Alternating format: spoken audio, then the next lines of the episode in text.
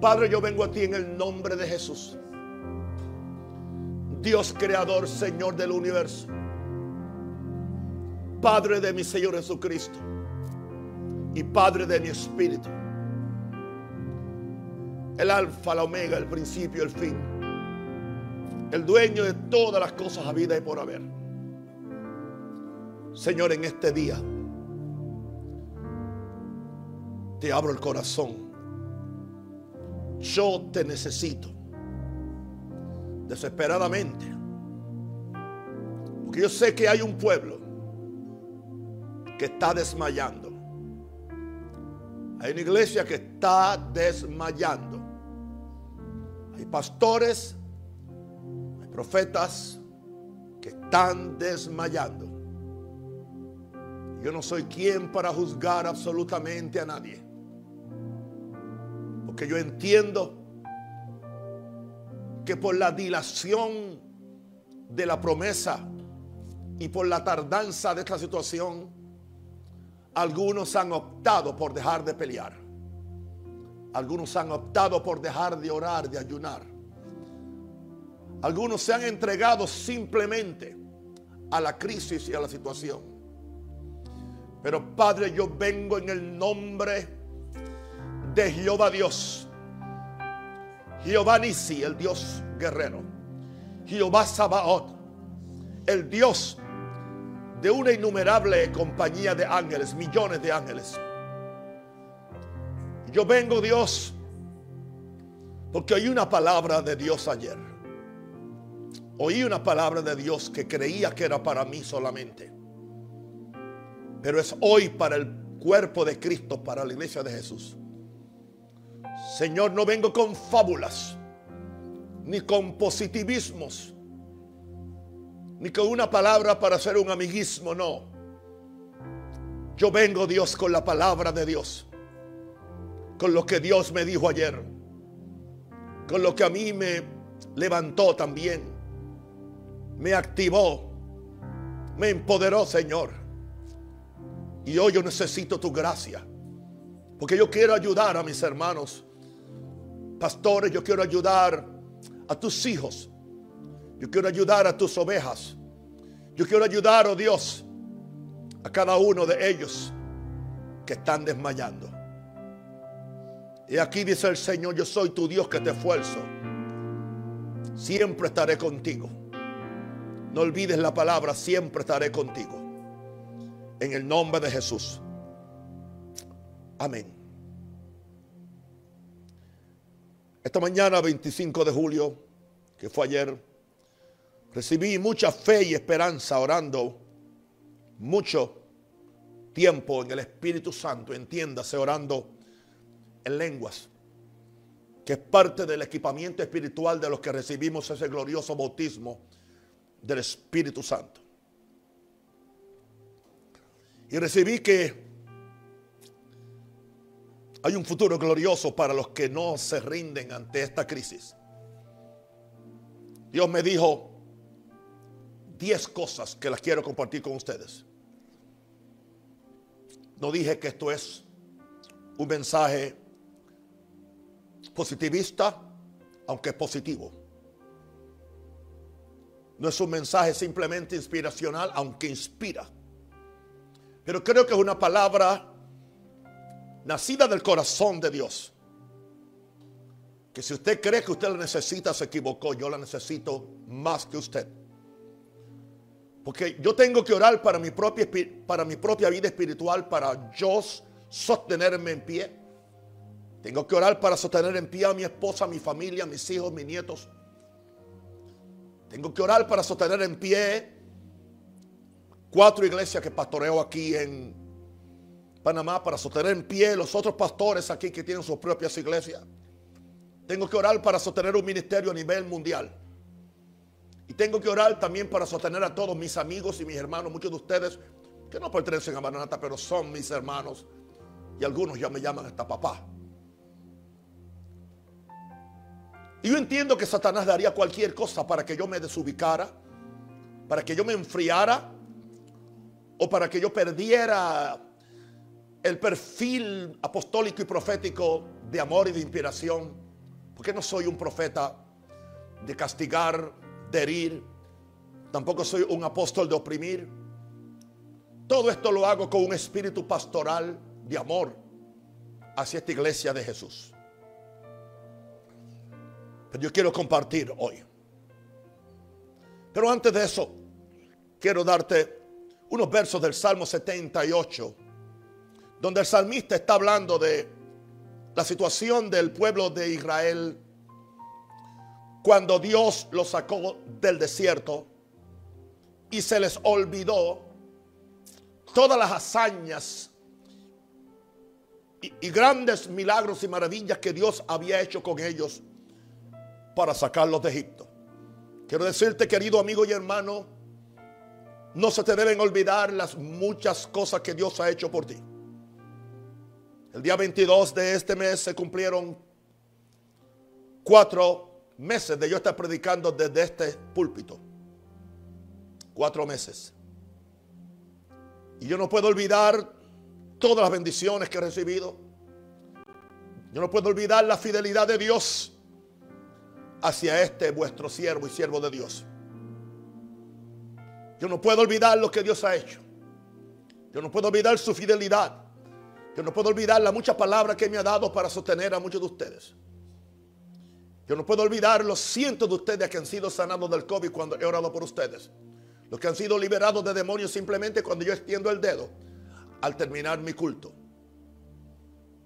Yo no puedo ver la reacción de ustedes. Pero yo sé que algo está sucediendo fuertemente allá, en la tierra de ustedes.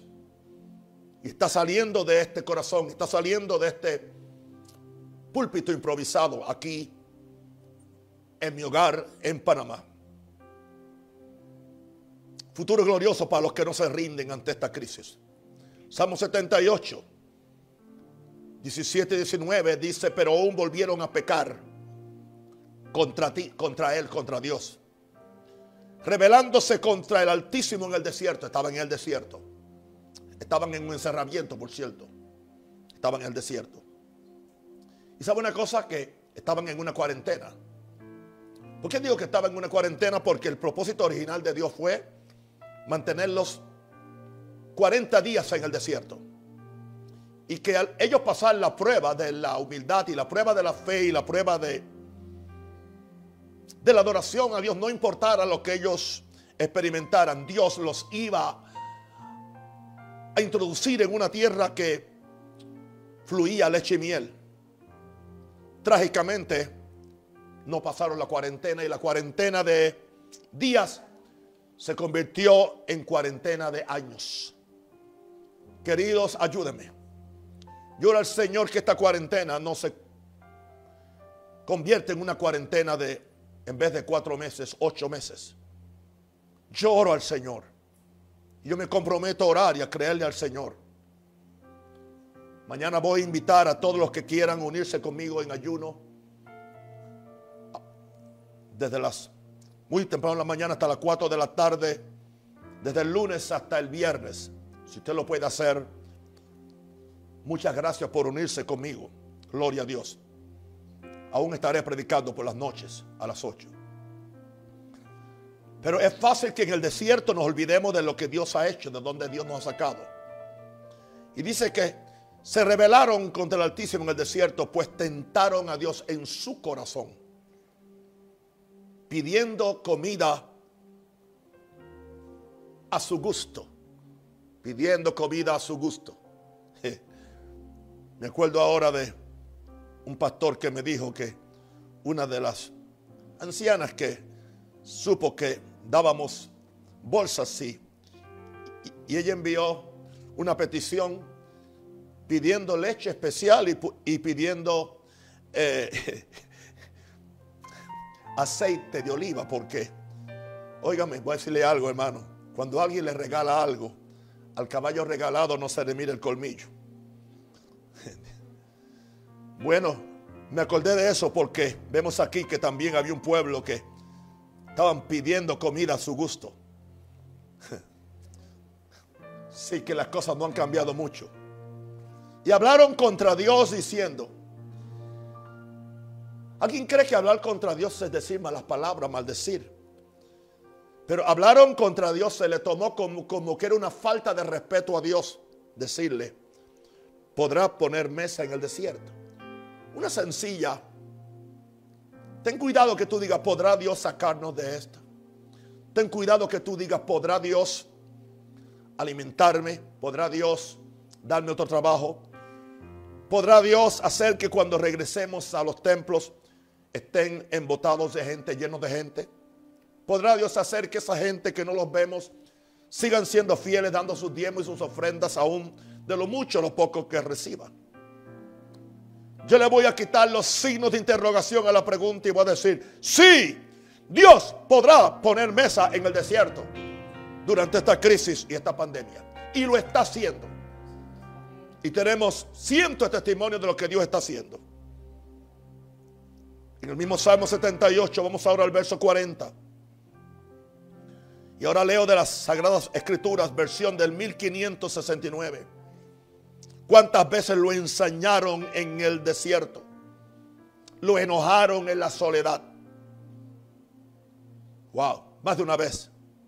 Y volvían. Busqué esta traducción porque dice tentaban a Dios. La, otra dice provocaban a Dios. Y volvían y tentaban a Dios. Y algo más. Y ponían límite al santo de Israel. No la encuentras así en la versión del 60, pero sí en la versión del 1569. Y ponían límite, ponían límite al santo de Israel. O sea, limitaban al santo de Israel. Nuestra incredulidad limita al santo de Israel. Nuestra falta de oración lo limita. Nuestra falta de expectación lo limita. Nuestra falta de dar gracias y adorar limita a Dios. No se acordaron de su mano, del día que los redimió de angustia. Se les olvidó la liberación pasada, hermano. No se te olvide la liberación pasada. Cuando puso en Egipto sus señales y sus maravillas en el campo de Zoán. Pero hay un futuro glorioso para los que no se rinden ante esta crisis. Yo quiero compartir contigo, hermano. No te rajes. No te rindas. No eches hacia atrás porque nosotros no somos de la gente que retrocede. El justo por su fe vivirá y si retrocede no agrada mi alma, dice Dios. Pero nosotros no somos de los que retrocedemos, sino de los que tenemos fe para preservación del alma. Hemos salido hacia un futuro y no vamos a retroceder. Yo no soy de los que retroceden. Yo voy a seguir orando, ayunando, creyendo, ofrendando, diezmando y creyendo que lo que viene es mucho mejor que lo que hemos experimentado o que lo que tuvimos antes. Esto no es simplemente una sea una arenga evangelística. Todo va a estar bien y, y viene la gloria. No, no, no, esto es más que esto. Lo que Dios me dijo es más que simplemente un pequeño cliché que es bueno para Twitter, pero no cambia a nadie.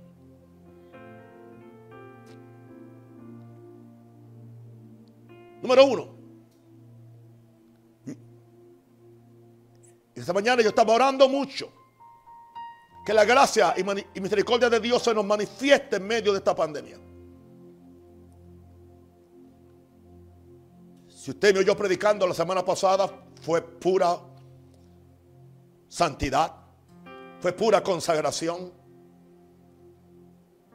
Y alguien puede creer que eso contradice la gracia y la misericordia. Si usted dice eso, no me conoce a mí, tampoco conoce a Dios.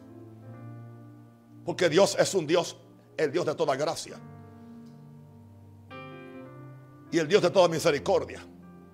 Oh Señor, seguimos dependiendo de la gracia, del don inmerecido de Dios, de la misericordia extensa y eterna de Dios. Oremos para que se nos manifieste, se nos siga manifestando en medio de esta pandemia.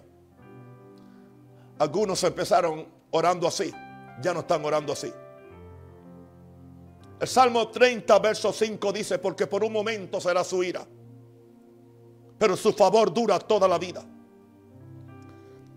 Sea, como usted lo interprete, que sea un castigo de Dios, que sea una plaga del diablo, lo que sea, aun si fuera la ira de Dios, es por un momento, pero su favor dura toda la vida y aún mientras estamos pasando esta prueba o este castigo o, o lo que sea, no vamos a perder la gracia y el favor y la misericordia de Dios se va a manifestar a favor de los que le temen y los que le buscan. Y nos dice el verso, por la noche durará el lloro. Hay una noche del lloro. Yo he llorado y estoy llorando. Y aún sé que seguiré llorando. But joy comes in the morning. El gozo viene en la mañana. Dile a tu vecino, el gozo viene en la mañana. Cuando es la mañana, la mañana habla de un nuevo amanecer. Y yo sé, yo sé que viene un nuevo amanecer, que viene una mañana. Yo no digo que estamos en una noche de dificultad. Estamos en una noche de encerramiento, estamos en una noche de contradicciones, de cosas que no entendemos. Por la noche, no es problema que llores, no es problema que gimas, no es, no es problema, llora, desahógate. Las lágrimas limpian el alma. Y a la mañana vendrá la alegría. Joy comes in the morning. Aleluya. Yo vengo a decirte lo que Dios quiere que te diga hoy. No nos entreguemos a la crisis aunque se dilate. ¿A qué me refiero entregarnos? We surrender to the crisis. ¿Sabe qué es eso? Well, como no puedo vencerla, yo me voy a vencer. Me voy a dejar caer. Me, voy a dejar ir por la corriente, me voy a dejar ir por el desánimo. Si de todas formas, ore o no ore, las cosas no van a cambiar. Esa es la voz del diablo hablándote, por favor. No caigas en esa crisis, no caigas en esa condición de entregarte, de darte a la circunstancia, a la enfermedad, a la desesperación que nos llega a todo. Por eso yo estaba orando mucho que la gracia y la misericordia de Dios se manifieste. No nos compliquemos la vida tratando de entender teológicamente la crisis, no. No sé si ustedes se dan cuenta que yo, yo no trato de hacer muchas disertaciones teológicas sobre la crisis. Y casi ni la menciono. Hoy la menciono porque Dios me dijo que la mencionara. Pues hay que explicar teológicamente porque a menos a la gente no le... Mire, a la gente que está sufriendo no le importan las posiciones teológicas. Y aunque fui bastante teológico la semana pasada, pero lo, lo hice adrede, no tanto para ustedes, mis hermanos sencillos, sino para los predicadores que son responsables de predicar un evangelio responsable, donde no caigan en ese hoyo, en esos dos extremos, en esa cuneta de la izquierda que, que se llama supergracia y no, y no caigan en la cuneta de la derecha que se llama legalismo. Ambas son demoníacas y ambas nos quitan el gozo de la salvación. No nos compliquemos la vida tratando de entender teológicamente la crisis. Si la hizo Dios, si la hizo el diablo, no importa de dónde viene, está aquí. Enfrentémonos a ella, pero no nos entreguemos a ella. ¿Y qué hacemos entonces? Oremos, ayunemos y sigamos apelando a la gracia y misericordia de Dios. Aun si fuera un juicio de Dios, ¿tú crees que ofende a Dios que tú pidas que su gracia y su misericordia se manifiesten? Recuerda que su, su, su misericordia es eterna y Él nos ha amado con amor eterno. Y Él nos quiere ayudar, Él nos quiere bendecir. Y Él quiere ver si nosotros nos rendimos a Él, si lo seguimos adorando, si seguimos creyendo, si seguimos confesando el pacto, confesando la misma fe que confesábamos cuando todo estaba bien. Qué fácil era confesar. Mi Dios suplirá todo lo que falta. Cuando teníamos la quincena completa. Ah, y cuando venía, aleluya, los bonos o cuando venía esto, las cosas han cambiado. Dios no ha cambiado. Pero eso sí, como Él no ha cambiado todavía, hay gracia y hay misericordia. Pídele al Señor, envía tu gracia, envía tu gracia, tu misericordia Tu gracia es suficiente, tu misericordia es permanente. Cuando soy débil, entonces fuerte soy, porque tu poder reposa sobre mí. Cuando soy débil, entonces fuerte soy, porque tu poder reposa sobre mí. Sigo diciendo lo que recibí del Señor. Número dos. No podemos dejar de soñar y visualizar por cosas grandes y poderosas, por razón del estado en que estamos. Aleluya. Tenemos el estado de la crisis, pero ¿qué del estado del ánimo? Yo puedo enfrentar la crisis con, con un estado del ánimo lleno de fe, lleno de esperanza, lleno de alabanza, lleno de oración. Aleluya. ¿Sabe qué debes hacer? Tienes tanto tiempo. Quizás nunca has leído la Biblia de tapa a tapa.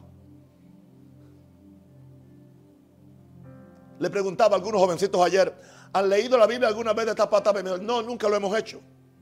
yo digo, sí, porque ustedes tienen el Evangelio de Twitter y de Facebook. Y esas cosas funcionan cuando todo está bien. Pero cuando estamos en esta situación, la palabra de Dios ¿Sabe una cosa, hermano? A mí no me sostiene la unción por la cual yo puedo orar para que tú te sanes o la unción por la cual yo puedo echarte fuera el demonio. Yo camino de toda palabra que sale de la boca de Dios y esa palabra Dios la ha puesto en su libro sagrado. Eso es lo que a mí me sostiene. Y yo mismo me estoy dando con más intensidad a leer libros enteros. Gloria a Dios. Ahora no hay excusa. Lo encuentran hasta en la internet. Lo encuentran aún con... Tienen los cuatro evangelios ahí, los puedes encontrar.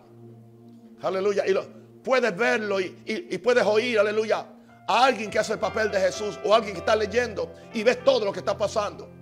O sea, no solamente estás oyendo, estás viendo, estás tomando una visión. Este no es tiempo para estar viendo películas de monstruos. Este no es tiempo para estar viendo películas románticas. Este no es el tiempo. Estoy hablando con cristianos que están en serio y que quieren conservar.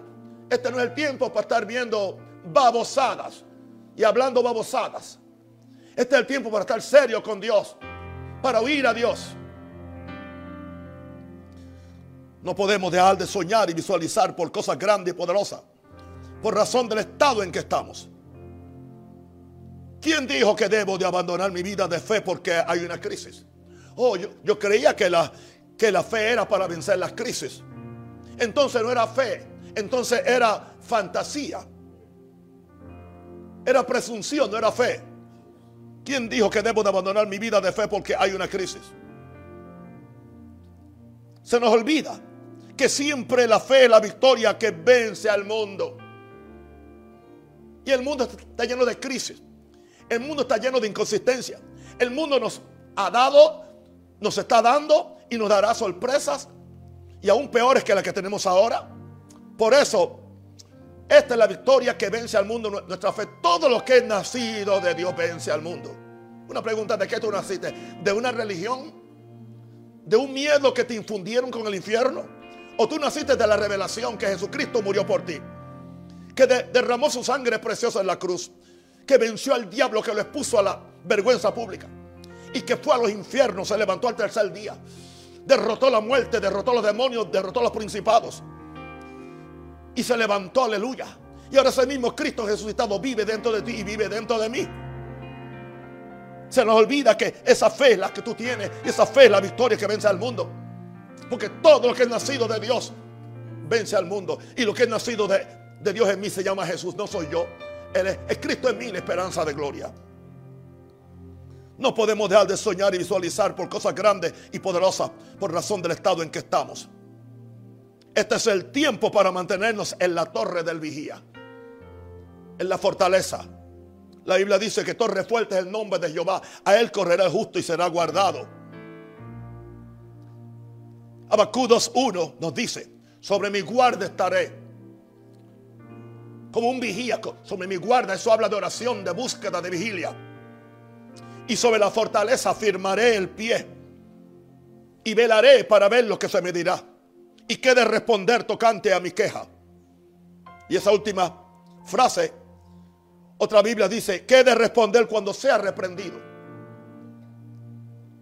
El original da cabida para las dos interpretaciones. Vamos a usar las ambas entonces.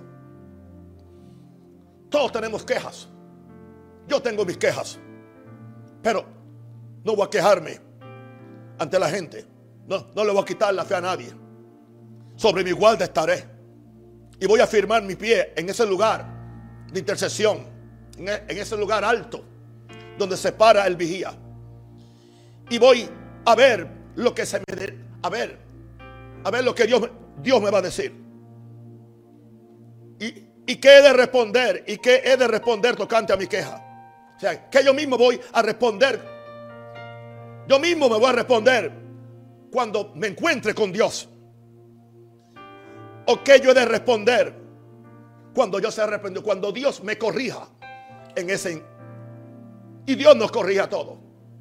Y si Dios no te corrige, si Dios no te disciplina, eres bastardo. No eres hijo, eres un hijo ilegítimo. No podemos dejar de soñar y visualizar por cosas grandes y poderosas por razón del Estado. Vamos a seguir soñando por cosas grandes. Vamos a seguir visualizando iglesias grandes. Vamos a seguir visualizando, aleluya, a templos grandes. Vamos a seguir visualizando millones de almas salvas en el mundo entero. Esto no es el fin del asunto. Este, este no es el fin del evangelio. Aleluya. Esto es un pequeño accidente. Aleluya. Pero vienen cosas aún mejores. Cuando dejamos de visualizar, cuando dejamos de soñar los sueños de Dios, empezamos a recibir. Aleluya. Mm. ¿Las qué? Las pesadillas del diablo. Así que yo, llámeme soñador, llámeme visualizador. Pero si yo no sueño los sueños de Dios y si no visualizo lo, de Dios, voy a estar cargando las pesadillas del diablo. Y no estamos para eso. Gloria a Dios. Sigue soñando, sigue visualizando por la salvación de tus hijos. Sigo diciendo, sigo diciendo que es un futuro glorioso para los que no se rinden ante esta crisis. Lo tercero que recibí. Este es un tiempo de prueba para purificarnos. No queremos oír eso. A mí tampoco me gusta. Pero esa es la realidad. Hay cosas grandes que Dios nos va a permitir recibir y hacer. Yo sé eso. Lo sé proféticamente. Lo sé también porque he oído a hombres y mujeres muy serios de Dios que no están buscando plata ni fama, sino que están diciendo lo que el cielo está diciendo. Hay cosas grandes que Dios nos va a permitir recibir y, hacer. Dios tenía cosas grandes para el pueblo de Israel cuando salió de Egipto. Ellos se la perdieron y no la recibieron. Murieron en el desierto. Pero hay cosas grandes que Dios nos va a permitir recibir y, hacer. Y Él no quiere que nos dañen como ha pasado hasta ahora en la historia de la iglesia. La iglesia ha recibido grandes cosas. Ministerios han recibido mucha gente, han recibido millones de dólares. Pero en vez de ser una bendición, se han convertido en una maldición y, se han convertido en la difamación del Evangelio por la forma irresponsable que se han manejado las cosas grandes y las bendiciones que Dios nos ha dado. Pero eso va a cambiar, dice el Señor. Yo creo que aún hay cosas grandes que Dios nos va a permitir recibir y hacer. Pero Él no quiere que nos dañen. Por eso estamos en un tiempo de prueba para purificarnos. No se nos ocurre pensar que Dios nos esté afinando como el oro y purificando como la plata para luego poder usarnos. Señor, aquí estoy yo. Afíname como el oro. Purifícame como la plata. Saca la escoria. Saca la impureza. Saca el egoísmo. Aleluya. Señor, saca lo que no es tu voluntad. Sácalo de mí. Sácalo de tu iglesia, Señor. Bendito eres, Señor. Levanta la mano allá, hermano, y, dile, Señor, saca de mí lo que no es de Dios. Aleluya. Quiero pasar esta prueba. Quiero pasar al otro lado. No importa la tempestad que haya. No importa los vientos que están soplando. Jesucristo está en el barco con nosotros. Y yo estoy en el barco con Él, aleluya. Y vamos a pasar al otro lado. Y vamos a llegar al lugar de nuestro destino. Y vamos a llegar al lugar que Dios ha preparado, aleluya, con grandes cosas. Cosas que no vio ni oído yo. Dios subido el corazón de hombre, Señor. Purifícame, Señor. Purifícame con, con el fuego del Espíritu Santo, aleluya, como tú quieras, oh Dios. Oh Señor, este es un tiempo de prueba para purificarnos. Entendamos que los momentos de prueba pueden ser la antesala a grandes liberaciones y a grandes bendiciones.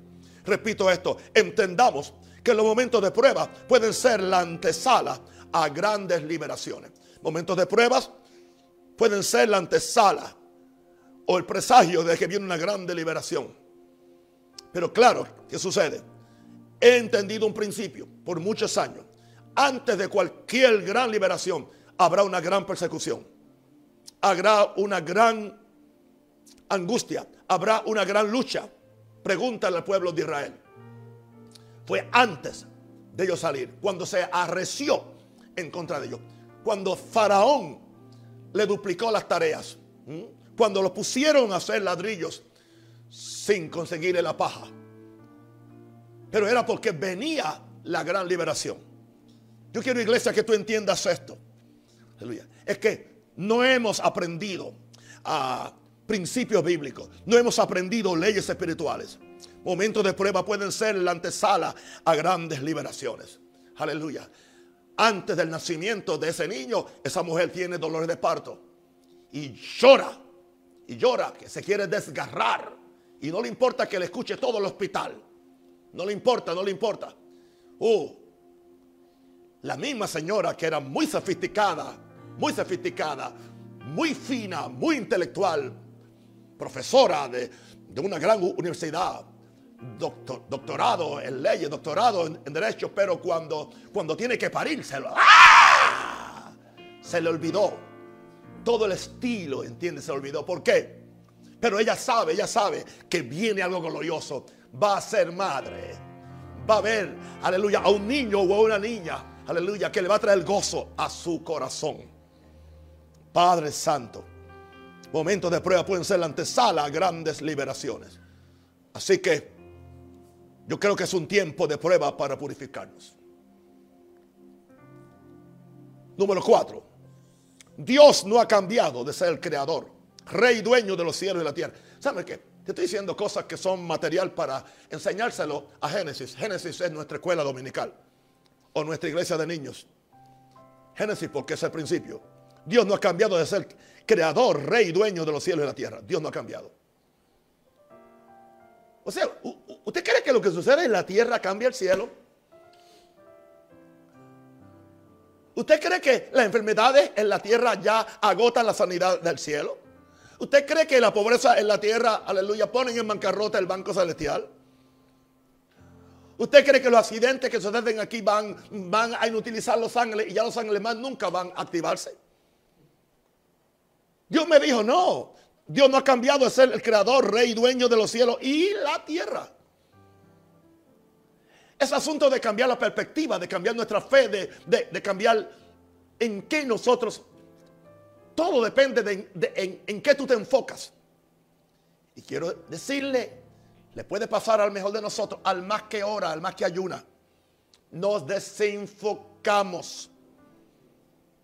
Y al desenfocarnos no, se neutraliza la fe, se neutraliza la, la expectativa espiritual, se, se nos olvida la visión. Satanás sabe cómo desubicarnos. Estamos orando, orando, orando y viene un accidente en la familia o viene una enfermedad en la familia. ¿Y qué sucede? Se nos olvida. Y no es que somos malos, no. Es que simplemente así son las cosas. ¿Entiendes? Pero no podemos olvidar. Ok, te desubicaste por un ratito, regresa otra vez. Sacúdete, sacúdete, ¿entiendes?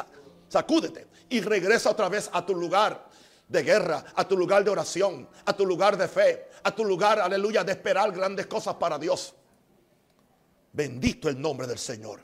Dios no ha cambiado de ser creador, rey y dueño de los cielos y la tierra. Nada que sucede en la tierra cambia quién es Jehová Dios. Gloria a Dios. Sus pactos siguen siendo vigentes. O sea que ya Dios era Dios de pacto simplemente para cantarlo antes. ¿no? Ahora es que, ahora es que a mí esa canción me sirve. Ahora, porque ahora yo necesito un Dios de pacto. ¿Entiendes? No un Dios Mickey Mouse o un Dios Santa Claus que solamente viene cada 12 meses. Ajá. No, no, no, no, no, no, no. Un Dios de cada día. Yo necesito cada día, Señor, tú eres un Dios de pacto. Y tú has dicho, aleluya, camina delante de mí y sé perfecto. Camina al frente de mi rostro y yo te voy a, te voy a manifestar cuál es mi pacto. Voy a manifestar mi pacto. Y en la forma que tú obedezcas mi pacto, no te va a faltar nada. Hermano, a mí no me falta nada. Y no es porque estoy manipulando a nadie, ni haciendo promesas, ni manipulando a la gente con mentiras. Aleluya. Siembre en mí para esto, siembre en mí para aquello otro. Pura mentira. No, yo simplemente le estoy creyendo a Dios. Un Dios. Yo camino en el pacto. Yo no tengo que hacer pacto porque camino en el pacto. El que camina en el pacto nunca hace pacto. Por eso tú nunca, tú nunca ves que los lo que conocemos el pacto somos esclavos de, de, pactar con el dinero, de pactar por esto. Nada de eso, porque todo eso es falso. Eso no es. Y yo amo a mis hermanos y yo no estoy diciendo que esos pastores están endemoniados. Nunca voy a decir eso. Pero están equivocados. ¿Entiendes? Y tienen que cambiar. Aleluya. Porque eso no es así. Y Dios te, y Dios te va a pedir cuenta. Y yo, y yo lo voy a seguir mencionando hasta que la gente sea libre. Porque es una mentira. No es bíblico, querido. El hecho de que alguien lo, el hecho de que alguien lo haga no, es bíblico. O sea, una pregunta. El hecho de que como yo soy el gran apóstol, entonces si yo adultero, entonces está bien. Pero si adultera, el hermanito medio bobolongo en la iglesia, a ese hay que sacarlo de la iglesia. No, no, no, no, no. La palabra de Dios es para todo el mundo igual. Gloria a Dios. Pero voy a seguir, aleluya, con, con el mensaje mejor. Santo el Señor. Bobolongo. Bobolongo es un bobo grande. Amén. Sus pactos siguen siendo vigentes. Yo soy Jehová tu sanador. Ese es su pacto. Aleluya. Clama a mí, te responderé. Ese es su pacto. Aleluya. ¿Mm? El que siembra recibe, ese es su pacto. Traer los diezmos al alfolí para que alimento, ese es su pacto. Ese es su pacto. El que me busca me encuentra, ese es su pacto. Aleluya. Aleluya. O sea que él, él tiene un pacto. Yo simplemente obedezco el pacto. Y cuando obedezco el pacto, el pacto se me abre con todas las bendiciones. Vendrán sobre ti estas bendiciones y te alcanzarán. Wow. Él nos dijo que su mano no se ha cortado para salvar, sanar, proteger y proveer. Él nos dijo. Porque mi mano no se ha cortado. Y yo sé que hay otra parte, pero hoy yo no estoy predicando santidad. Hoy yo estoy predicando eh, eh, provisión. Si estuviera predicando santidad, le dijera la otra parte que dice, pero vuestros pecados han hecho división entre Dios y vosotros. Pero hoy no estoy predicando eso, porque usted sabe el verso. Aleluya. Pero dice que su mano no, no se ha cortado. No se ha cortado para qué? para salvar, para sanar, para prosperar, para, para proteger, para suplirte lo que te haga falta. No se ha cortado. Dios no es manco. El COVID-19 no le, no le quitó la mano derecha a Dios, por favor. El COVID-19 no cercenó a Dios. Aleluya. Dios es Dios. Dios es Dios. De los cielos y de la tierra. Aleluya. Bendito el nombre del Señor. Wow, wow, wow. Así que Dios no ha cambiado de ser el creador, el rey, dueño de los cielos y la tierra. Sigue siendo dueño, aleluya, de los bancos. Sigue siendo dueño del oro y la plata. Sigue siendo dueño de, todo lo que hay en, este mundo. Gloria a Dios. Y por medio de, la fe lo, lo podemos accesar.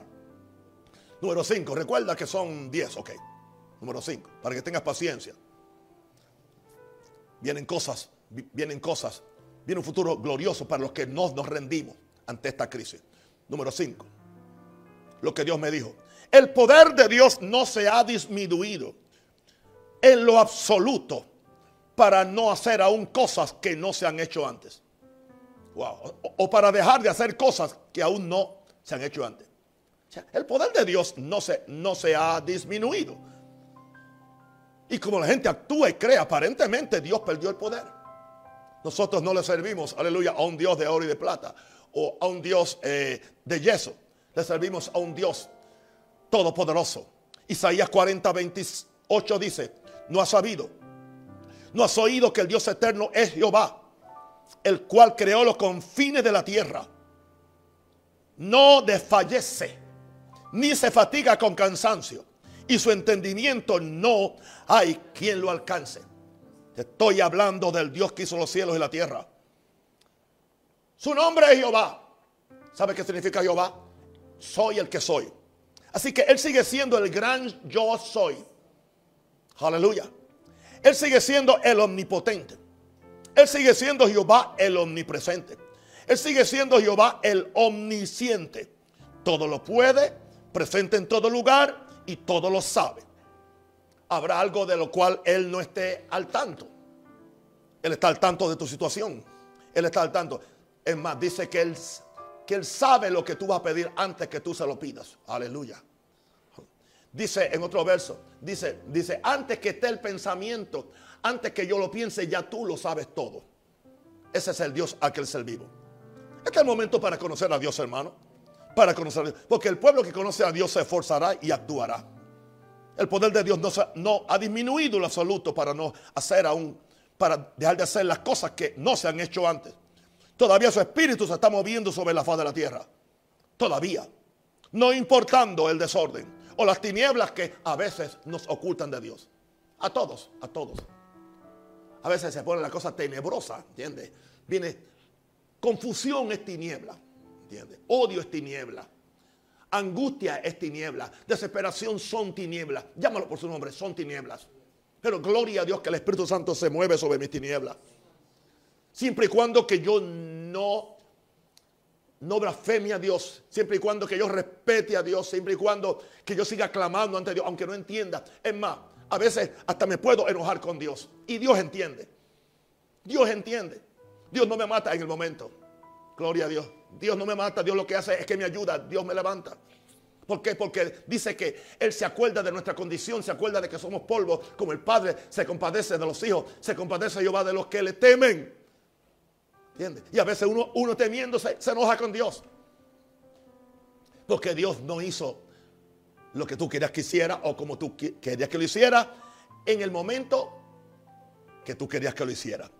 Porque sucede que nos enseñaron fe y nos presentaron un Dios que nosotros lo podemos manipular con nuestra fe, con nuestro grito o aún con nuestros ayunos. Nada de eso es cierto. Toda la fe, todo el ayuno y la oración que seguiré haciendo y, y seguiré, aleluya, usándolo como instrumentos, son para yo arreglar mi vida, arreglar mi corazón, de forma que yo pueda hacer, aleluya, una, una autopista por donde Dios pueda venir y pueda caminar y pueda suplir todo lo que yo necesito y me pueda usar para su gloria. Porque al final cuando se haga, todo el mundo diga, gloria a Dios, no gloria a un Rosario. Wow. Todavía su espíritu se está moviendo sobre la faz de la tierra. Se está moviendo sobre esta pandemia, se está moviendo sobre mi iglesia. Mire, hermano, usted está en la iglesia. No, no, no nos podemos reunir. Aleluya. Los mil y pico de personas, mil doscientos o algo que nos reunimos en la central. Pero, pero, pero, pero, pero, pero el Espíritu Santo se está moviendo sobre cada hogar. Sobre cada hogar se está moviendo. Aleluya. Ustedes están viendo, viendo. Veo la fidelidad que tenemos cada noche. Se están, se están, se están conectando. Aleluya. O sea, más, más de cinco mil conexiones. Estamos hablando que más de diez mil personas están escuchando esos mensajes por cuatro meses. Aleluya. Esto es Dios. Dios está. El Espíritu se está moviendo sobre la faz de la tierra. No importando el desorden o las tinieblas que nos ocultan a Dios. El poder de Dios no se, no se ha disminuido en absoluto. El Dios que llama a las cosas que no son como si fueran. Que da vida a los muertos y crea un maravilloso mundo de lo invisible. No ha perdido ni su inteligencia, ni su poder para hacer todas las cosas mucho más abundantemente de lo que pedimos o entendemos. Eso hay que repetirlo. Eso merece un amén, un aleluya, un gloria a Dios. Un Cristo vive. Aleluya.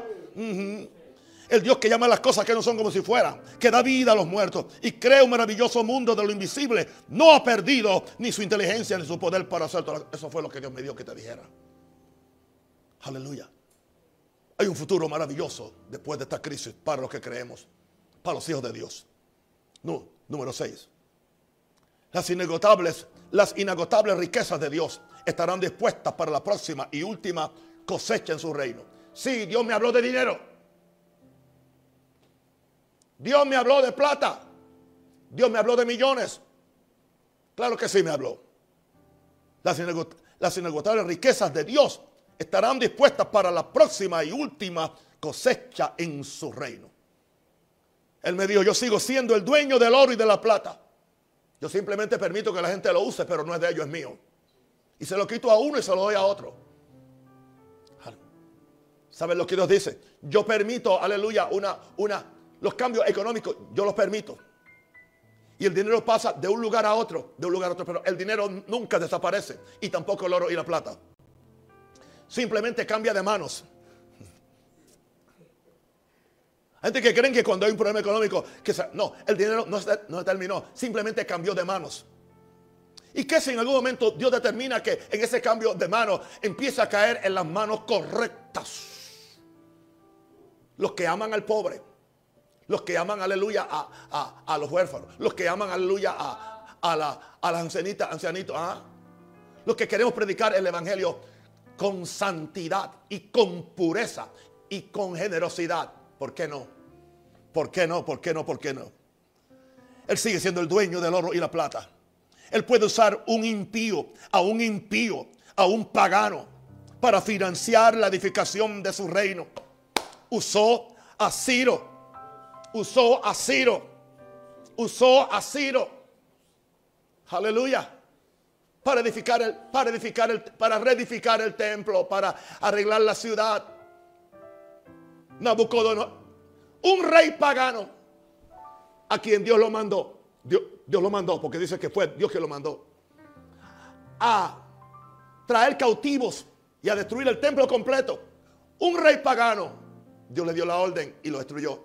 Un rey pagano, Ciro, que por cierto, este rey pagano fue quien terminó el reinado de Nabucodonosor. Y ahora le tocó a él. Entonces ahora Dios usa ahora al otro rey, a Ciro, para que, para que financiara completamente todo. O sea, los judíos no tuvieron que hacer nada. Todo el dinero se lo dio el imperio medo-persa de Ciro. No me diga usted que Dios ha cambiado. Dios sigue siendo el mismo. El mismo. ¿Quiere que le diga algo de Trump? Algún día yo voy a, a traerle una enseñanza. ¿Qué hacemos con Trump?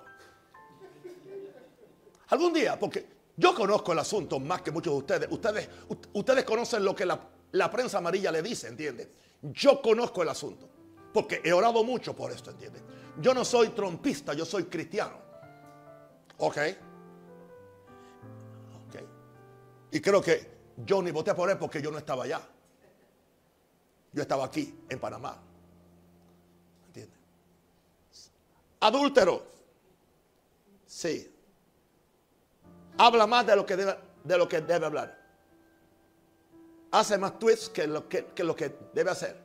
Impulsivo. Es como un toro salvaje. Pero ¿sabe una cosa? ¿Tú crees que a Dios le importa? Dios necesitaba a alguien así para enfrentarse a un sistema que ha asesinado 60 millones de niños. A un sistema que está casando hombres con hombres y mujeres como a un sistema que está poniéndonos regulaciones a las iglesias antes de esta pandemia. Yo vengo a Estados Unidos. Ustedes no saben lo que sucede. Ustedes no saben cómo se mueve el guiso allá. Que yo vivo, yo viví ahí. Yo, yo, yo soy americano, yo soy gringo, como, ustedes dicen. Yo conozco la cultura de mi país. Yo conozco por qué están sucediendo todos estos, estos asuntos. Y quien dijo que Trump es un pastor, él no es un pastor. Y si yo fuera a votar, yo no estoy votando por un pastor, sino por un presidente. Entonces, supongamos que yo, yo fuera a votar. Tengo aquí una persona que está bendiciendo la iglesia. Bendiciendo la iglesia. ¿Entiendes? Está permitiendo que la gente ore en la Casa Blanca. Eso indica que él, que es salvo. Nadie, nadie, ha dicho eso. Pero entonces, tenemos otro candidato que, que aprueba el aborto hasta los nueve meses una, pregunta, ¿por quién usted va a votar? Porque hay dos, hay que votar. Si no vota uno, vota por el otro. Lo dejo. Pero algún día le traeré el mensaje que haremos con Trump. Amén. Ahora, Dios puede en 24 horas despojar a dueños de riquezas para bendecir a sus hijos de su pacto. No me diga que es imposible. Lo hizo con Israel. Eran pobres, eran esclavos. Y en una noche despojaron a los... Porque Dios les mandó. Es diferente. Es más, dice que Dios les dio favor. Eh, eh, estaban tan desesperados porque se fueran. Toman, agarren esto antes, ¿entiendes? Agarren esto. ¿Qué sucedería si eventualmente siguen estas cosas aquí y, se levanta un verdadero Israel, una verdadera iglesia? No, no tantos charlatanes que hay por ahí, no. Una verdadera iglesia que, que tenga el favor del pueblo y aún de los paganos y aún de los ateos y aún de los musulmanes y aún de los, de los judíos en nuestros países. Y que vean que somos gente de pacto, que somos gente generosa. Y que cuando vean que este asunto está que no va, mira, nosotros no sabemos qué hacer. aquí está esto, aquí está esto. Le vamos nosotros no vamos a recibir a Jesús y tampoco a ese Dios de ustedes, pero usen estos millones para... Ustedes saben alimentar a los pobres mejor que el gobierno, aleluya. Ustedes saben, aleluya, gobernar el país mejor que el gobierno. Aquí está esto, aquí está esto. Dios puede hacerlo. Yo no vengo a decirte que estoy profetizando que va a pasar. No confundas una cosa con la... No, no salgas por ahí hablando lo que yo no dije, querido y querida. Love you. No, te estoy diciendo lo que Dios puede hacer. Una pregunta, lo hizo una vez. ¿Por qué no puede hacerlo otra vez? Y otra vez y otra vez. Pero una pregunta, Él no lo va a hacer, Él no lo va a hacer para que caiga, ¿entiende? O sea, Dios no le va, Dios no le va a quitar el dinero a los ladrones de las empresas para dárselo a, a los ladrones de la iglesia. No, para mí está más seguro en los ladrones de las empresas. Bendito el Señor. Las, inagotables riquezas de Dios estarán dispuestas para la próxima y última cosecha en su reino. Viene un futuro glorioso y yo lo sé. Número siete. Hay tres cosas que nunca debemos de dejar de hacer en cualquier crisis. Escúchame, querido. Te amo, mi amor. Hay tres cosas que nunca debemos de dejar de, de hacer en cualquier crisis. La primera es no seamos tímidos para dejar de creer por lo imposible. Yo estoy creyendo por lo imposible. Yo estoy creyendo por esa mega iglesia para 5 mil personas con parqueo para todos los, automóviles que van a venir. Y no solamente es, es, es, es un templo, hay otras visiones que no puedo aún decir. A pesar de todo esto, a pesar de que, de que ahora para pagar lo que tenemos es un dolor de parto. Y estamos pensando en millones de dólares. No. No seamos tímidos para dejar de creer. Yo voy a seguir creyendo por lo, por lo imposible, porque para el que cree todas las cosas son posibles. Y para Dios nada es imposible. Así que un Dios para quien es imposible, un humano para quien cree en Dios, todas las cosas van a ser posibles. Así que si, si, si, si mi fe de, de, de, si mi fe para, para lo imposible se une con la con el amor de Dios y la fe de Dios para lo posible, vamos a tener el milagro. Dios lo va a hacer. Aleluya. Hay tres cosas que nunca debemos dejar de hacer. La primera, no dejemos de creer por lo imposible. Número, el segundo, no dejemos de pedir por lo improbable. Por lo improbable. Pedir por lo improbable. Esta mañana yo estaba orando por lo improbable. Lo, improbable es lo que, lo que no es razonable, lo que, lo que no tiene sentido, entiende lo que no. ¿Por, ¿por qué no? Aleluya. Ahora, otra cosa que recibí ahí, ahí mismo, de estas tres cosas que nunca debemos de dejar de hacer o practicar. No dejemos de orar en el Espíritu, en lenguas, para romper los límites de nuestro entendimiento. Porque hay un límite en mi mente Siempre mi mente está limitada por mis experiencias, por mi historia, por mi biografía, por lo que me han hecho, por lo que no me han hecho, por lo que me han dado, por lo que no me han dado, por la cultura americana, por la cultura eh, eh, eh panameña, por la cultura pentecostal, la cultura católica, todo eso, eso. Hay un montón de cosas en esta mente, hermano. Imagínense, esta mente tiene 74 años de joven. Y todo eso está aquí. Pero entonces cuando lloro en el Espíritu, cuando lloro en lengua, dice que el Espíritu nos ayuda en nuestra debilidad. Esta mañana yo estaba orando aquí, en esta silla. Esta silla.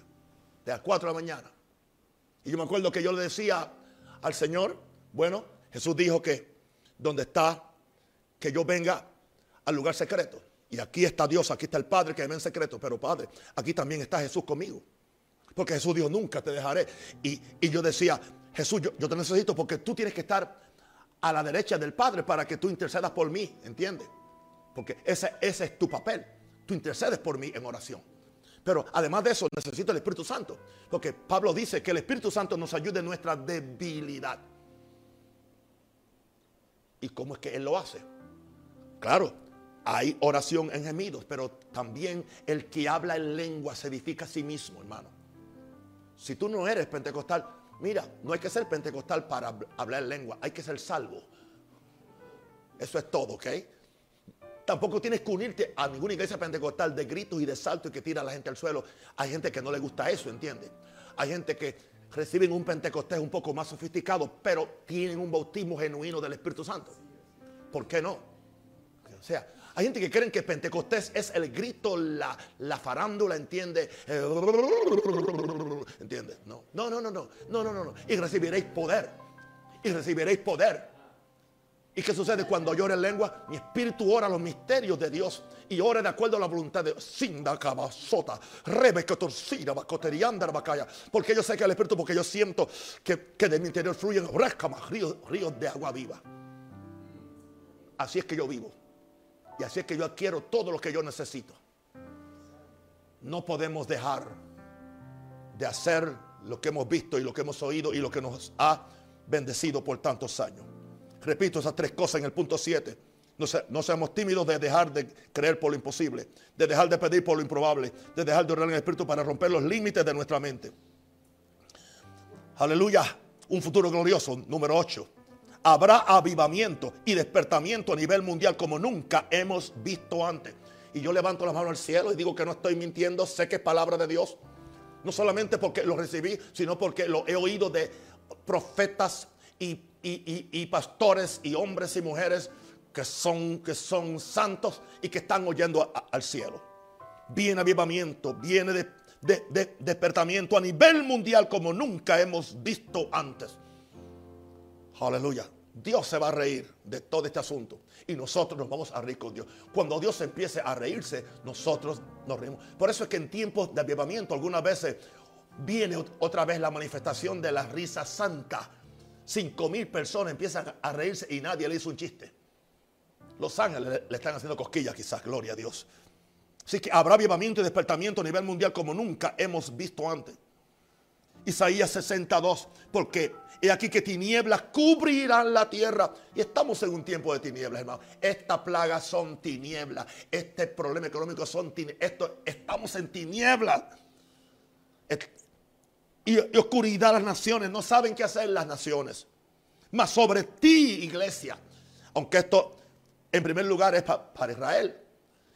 E, Israel lo va a experimentar cuando se vuelvan a Jesús, pero ahora nos toca a nosotros que estamos ahí, aleluya, pegados, aleluya, al Israel de Dios. Mas sobre ti amanecerá Jehová y sobre ti será vista su gloria. Dios ha determinado que toda carne verá la gloria de Dios. Está en la Biblia. Dice, toda carne verá la gloria de Dios. Aleluya. Di que, que, lo, que las cosas se arreglen, que se levante lo que está caído, que se baje lo que está muy prepotente. Aleluya. Y, entonces toda carne verá la gloria de Dios.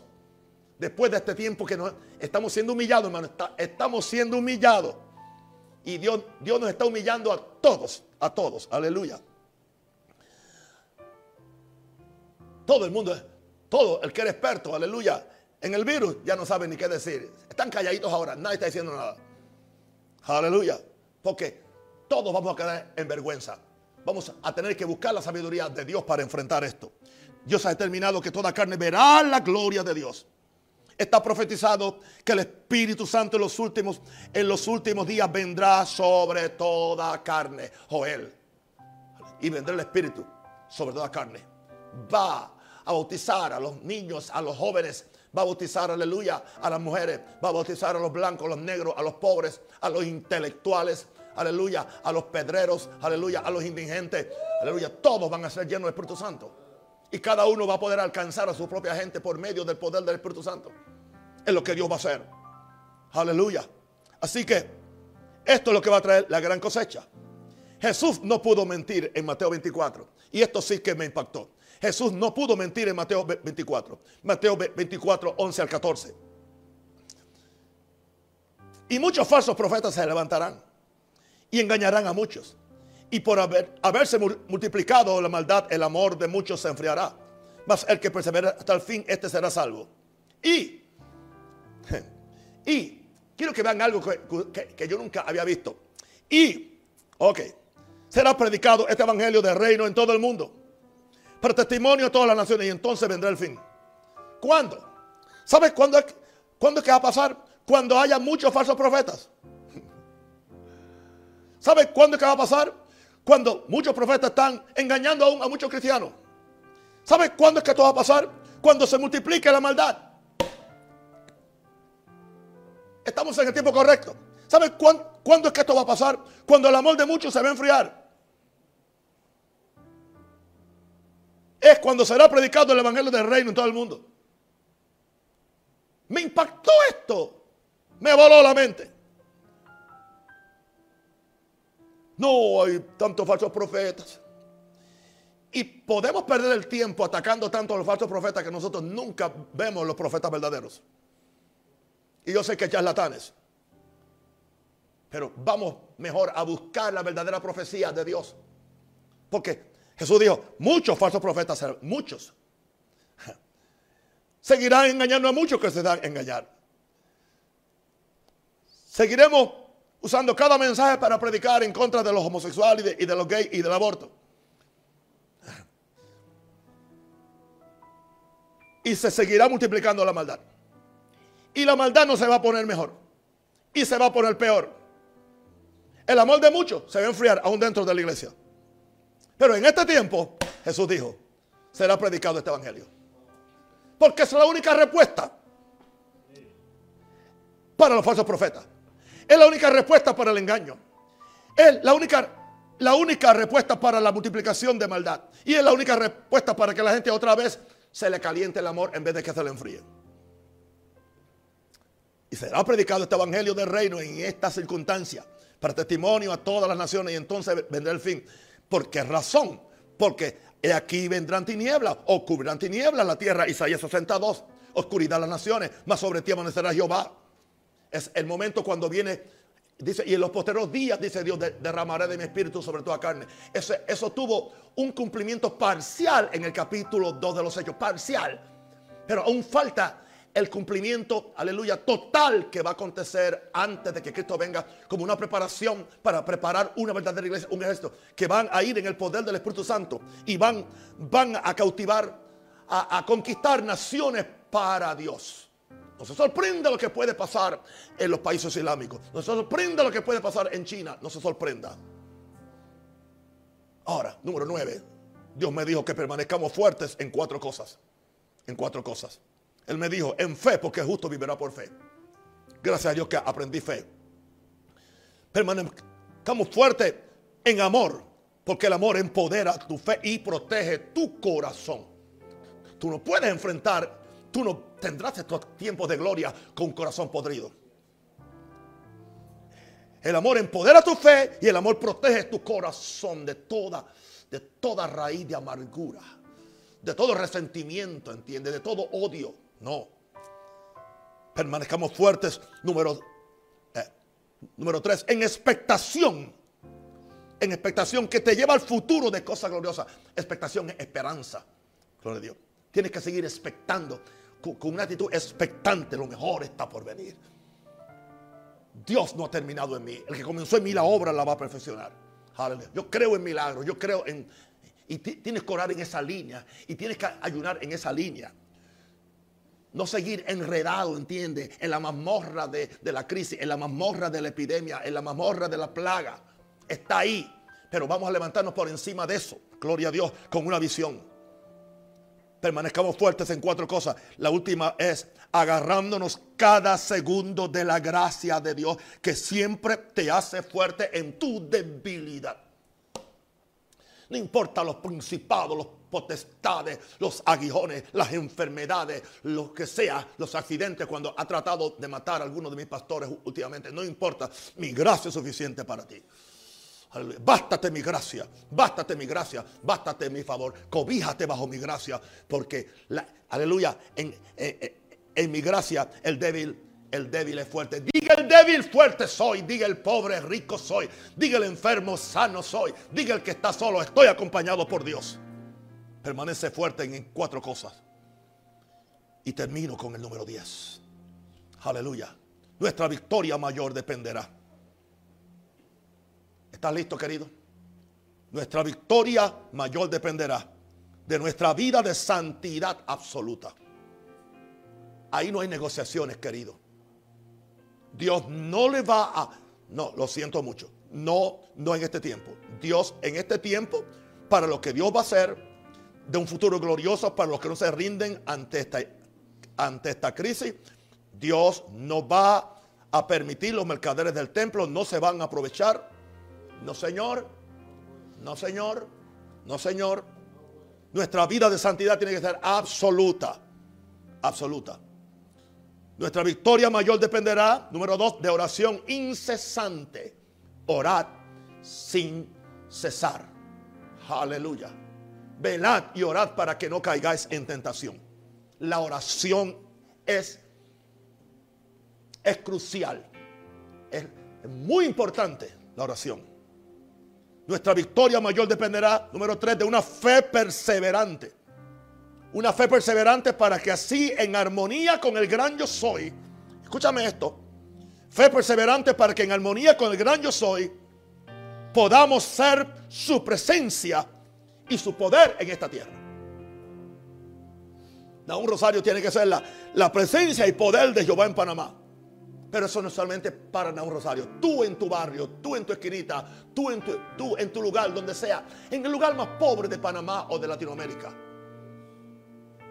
tú calificas. Siempre y cuando que vivas una vida de santidad absoluta, de oración incesante, de fe perseverante, para que así en armonía con el gran yo soy podamos ser su presencia y su poder en esta tierra. Para que al igual que Moisés, aleluya, el gran yo soy se meta dentro de, nosotros y podamos ir donde Faraón y decirle, Jehová ha dicho, deja ir a mi pueblo. Jehová ha dicho, deja ir a mi pueblo. Aleluya. Y yo sé que Dios va a levantar, está levantando ese pueblo. Aleluya. Y no importa lo que el diablo ha tratado de hacerlo para ahogarlos, para matarlos, no podrá. Porque Dios es un Dios de propósito. Dios es un Dios, aleluya, de misterio. Pero Dios es un Dios de grandes cosas. Cosas que ojo no vio, cosas que ojo no vio, cosas que oído no oyó. Ni ha subido el corazón de hombre. Son las cosas que Dios ha preparado para los que le aman. Hermano querido. Más gracias sean dadas a Dios, que nos da la victoria por medio de nuestro Señor Jesucristo.